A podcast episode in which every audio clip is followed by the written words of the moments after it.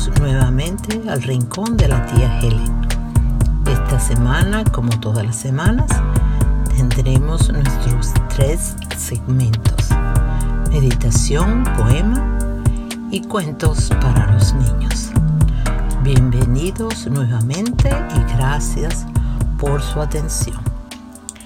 Para la meditación de hoy, he escrito unas palabras acerca de lo que representa para mí Dios.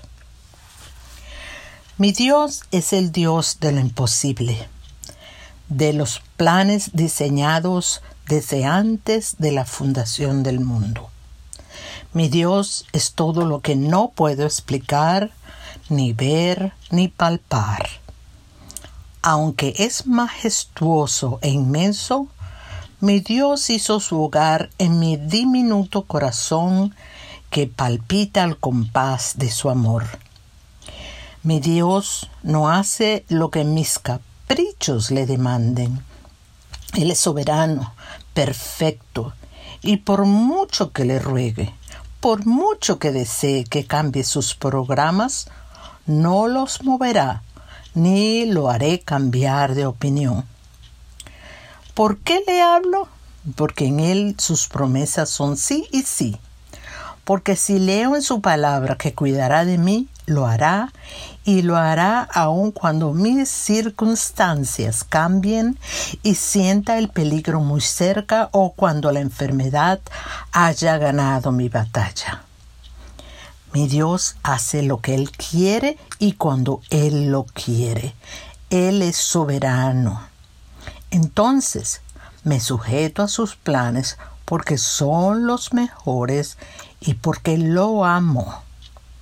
Porque esos planes son agradables para él mismo y lo deben ser para mí también. Sus planes han sido elaborados para mí con su infinito amor y misericordia, pues su propósito es darme lo mejor aquí en esta tierra y allá en el cielo, después de vivir en este cuerpo y luego cuando vaya a vivir literalmente en su presencia. Creo en un Dios justo, en un Dios bueno, en un Dios de amor, en un Dios misericordioso, en un Dios bondadoso, en un Dios fiel. Ese es mi Dios. Creo en un Dios responsable de sus hijos, entendiendo que sus hijos son los que creemos en su Hijo Jesucristo, los que abrazamos y seguimos sus principios, obedeciendo sus leyes, aunque nos menosprecien, aunque nos rechacen, aunque nos persigan, aunque nos maltraten y aunque nos maten. Ese es mi Dios. ¿Y cuál es el tuyo?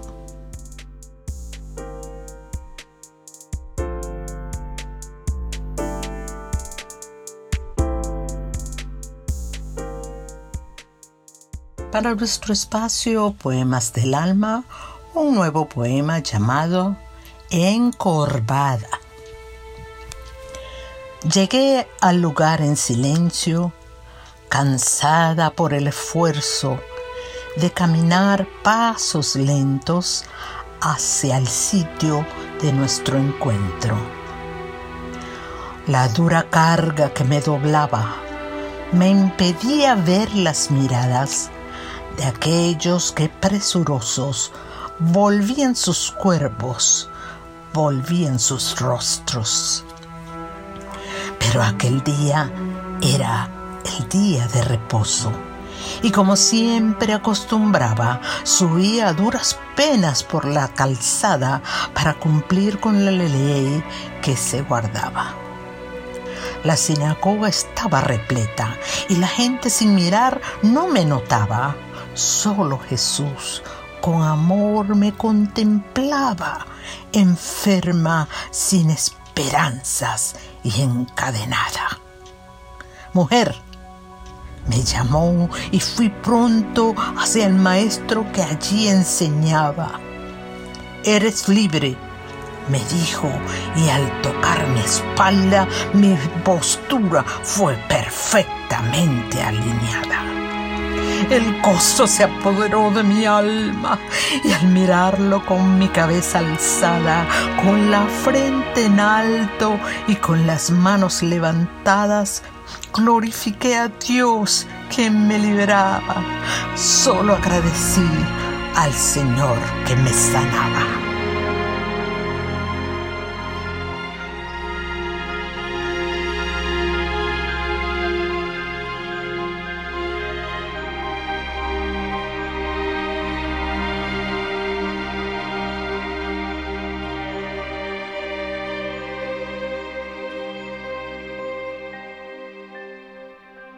Y para nuestro espacio Rescatemos la Inocencia, un nuevo cuento para los niños llamado El Pastorcito.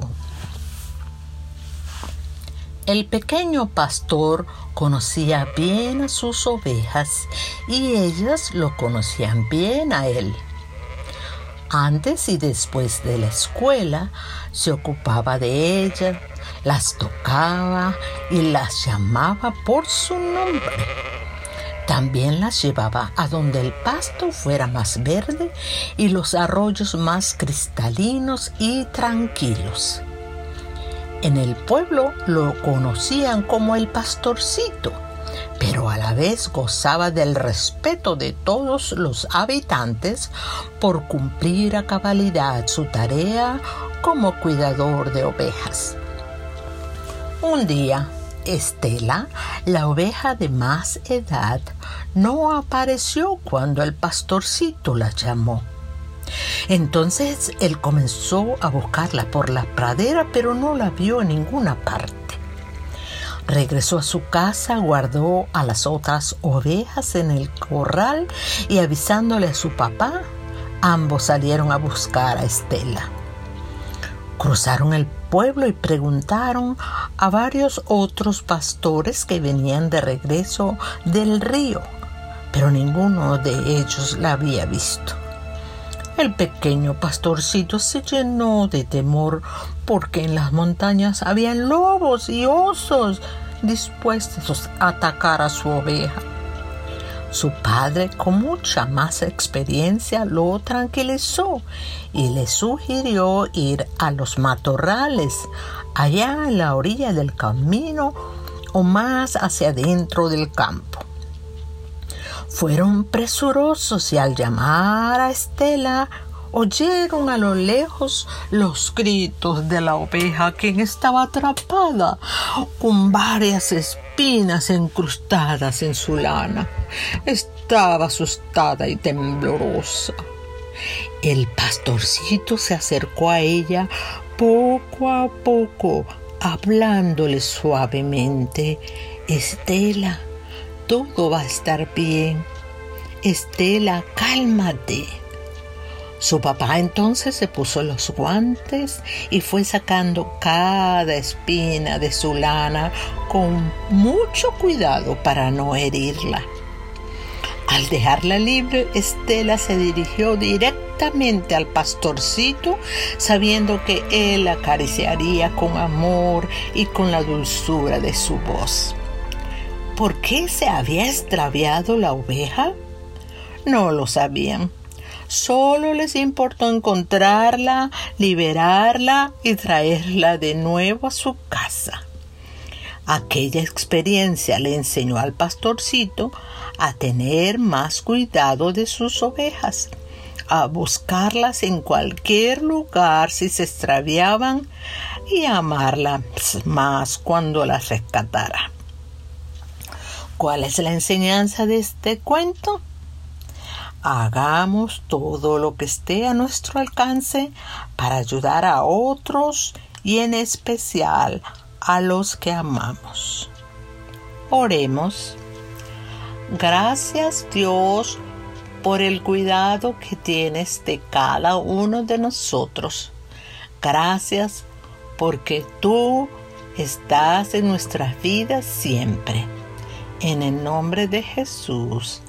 Amén. Nuevamente, gracias por su atención. Los espero la próxima semana y por favor compartan este material que será de gran bendición para otros. Bendiciones y feliz semana.